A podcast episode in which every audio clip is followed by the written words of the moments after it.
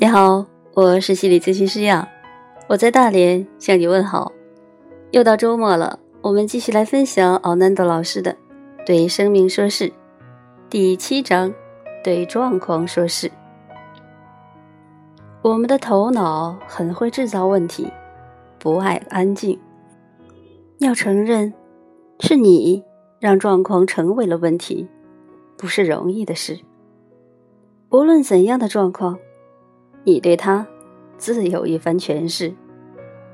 责备状况很容易，很舒服。但假如你责备，那么你便奔跑在一个无止无终的痛苦圈上，是状况里面的受害者。其中的困难是，我们的头脑会遵照他们所创造出来的问题。头脑执着于所有他们自编自导的戏剧，也包括我们的反应。头脑不愿意看到一些违反他们意愿的事。某些方面，头脑投资了多少利益在他们的问题上？你注意到了吗？当出现了问题，自我会感到更加重要和特别。你在问题当中。对于我，有着更强烈的感受。这是你感到满足的时候所无法感受到的一种感觉。看一看，下次当你感到快乐和放松，在享受之中，或只是处于平静的时刻，这些时刻，这些感觉所带给你的自我重要感，远远少于。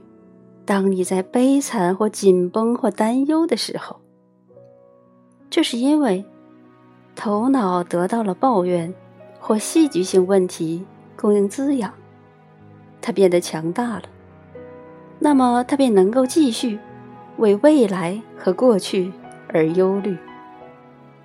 当你正在快乐或平静之中，你便贴近你的体验者，头脑的力量。相对变得薄弱，这就是为什么头脑总是找来问题，甚至在我们快乐的时候也是如此。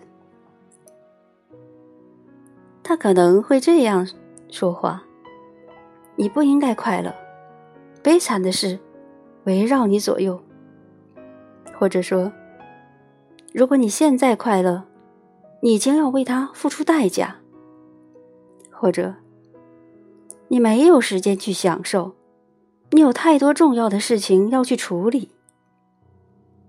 但至少，借着承担责任，由于我选择了这样诠释事情，我制造了问题给自己。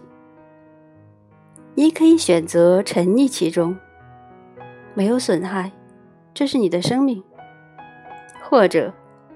选择从一个不同的观点去看事物。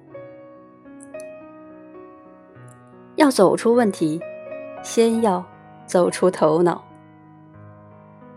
从不同的角度看问题，把事情看得更透彻，有助于远离制造问题的头脑。静心是帮助达到它的技巧，因为静心让你从头脑。转移向体验者。本章的最后，陈述了一个静心实验。假如你能够从不同的角度观察，并出头脑及头脑创造的故事情节，你将能够看到，并且清楚理解，你的头脑是如何给状况制造问题的。然后，你有了走出头脑，因为恐惧而制造的问题的机会。这让你直接面对实际的状况，因为远离了头脑爱好的戏剧创作，剩下的便只有状况这件事本身。假如你看状况能够像借用了另一个人的眼睛去看，像一个外界的观察者一般，你将会看见解决方法。方法往往存在于状况之中。只要你能够把形式看得清清楚楚。第一步，同时是最重要的一步，就是承认我不接受状况，而且我希望它会改变，因此制造了问题。要承认，状况不会有任何改变，它是切切实实的，是真实的。承认就是说，是的，它就是这个样子。而所有的抗争，期望状况会有改变而做出的努力，掉落。嗯，做一个深呼吸，随之而至的。是你扭转形势的大好机会，然后你可以找出情况中令人满意的事。这是我们练习的最后一个步骤。看看我能够怎样从状况中得到满足，我能发现什么？即使在困难的状况中，也能带给我一些乐趣。当中。总会有一些什么，假如你用心的看，但寻找令人满意的事并不容易，是吗？就如我们前面所看到的，头脑借着制造问题而得到力量。当你放松和自在时，它会变得薄弱。假如你真的准备好了要去停止头脑的影响，那么停止抱怨。假如你已经敞开胸怀去迎接新的事业，你会发现满足和美好存在于每一个状况里面。这就好像谈天气，我希望它今天不同，它不应该下雨，这样的话我会不高兴。我迷失在我的头脑里面，在盘算着我的计划因为坏天气而泡汤了。我感到挫败，甚至生气。但是，天气改变了吗？没有。反之，我们可以面对事实：下雨了，所以我不能做我计划好的事。我能做什么事来替代呢？既有建设性，又令我满意的事。我可以懒洋洋的在家里待一天。也许在雨中跳舞，或者做一些被拖延已久的事，又或者允许我自己啥也不做，只是享受发呆。或许你会说，我不应该有生理或心理上的障碍，我应该变得不同。假如你认为是这样的话，你只会迷失在这个所谓。不公平的人生里，你有如你所期望的变得不一样吗？生命中的不公平的事有被改变吗？倒不如接受自己有某种障碍，阻挠了自己去做一些事情，以替代为这些改变不了的事实而抱怨。我可以看看我能够做些什么，我能够在我的生命当中。找到什么来滋养我，带给我满足感与成就感？满足来自这类简单的事：某人的一个微笑；口渴时，享受你口中的清水流入喉咙的感觉；在炎炎烈日下的一阵凉风；在寒夜里钻进暖和的棉被中。无条件，也不期待回报的，为某人做某事。身体以最舒适的姿势在你的椅子上放松，凝视一朵花，享受清晨第一杯咖啡的芳香、味道和质感。假如我们懂得看，任何一个片刻都可以是令人满足的事情。展开一本日记簿，记载生活中令你满足的事。这样，可以帮助你集中焦点，找寻美好的事物，以取代着眼在错误和适当的事情上。记住，你总会找到你要找的。我对纳尔逊·曼德拉非常钦佩，他过着如地狱一般的日子，在狱中被隔离禁锢，饱受摧残和折磨，释放不知何期。然而，他在三十年后意外的获释。我在照片和影片上看到的他，无处不是散发着安详与庄严、得体与优雅的气质。我不认为他进监狱之前是这个样子，那时他是一个愤怒的造反者。然而，他能够在地狱一般的环境里找到一些东西，一些如甘露般清凉甜美的滋润。在绝美之中，奇迹般的转化了他的生命。你敢说你的状况比他的更坏吗？所以，这未必不可能。请在你的生命中找到一些让你满足的事，静心，让你从不同观点看问题。尝试这个实验：坐在椅子上。让自己完全放纵在你喜爱的问题里，你知道，头脑热爱咀嚼它们。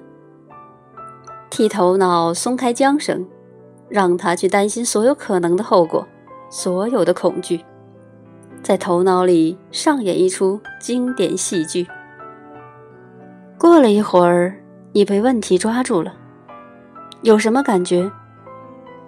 感受它在你体内的感觉。你的姿势，你的呼吸，你的脸是什么感觉？它要表达什么？同时，检查你的能量状况。你感觉自己在扩张还是收缩？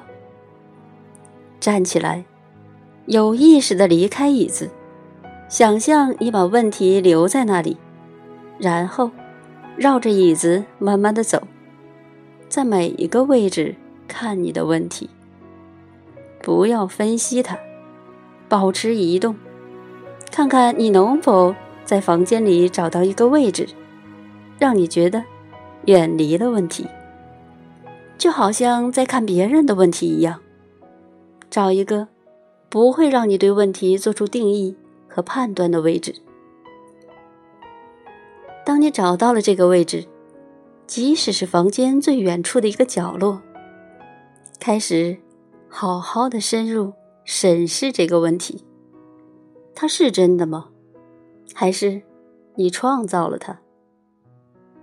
同样的状况会不会造成别人的问题呢？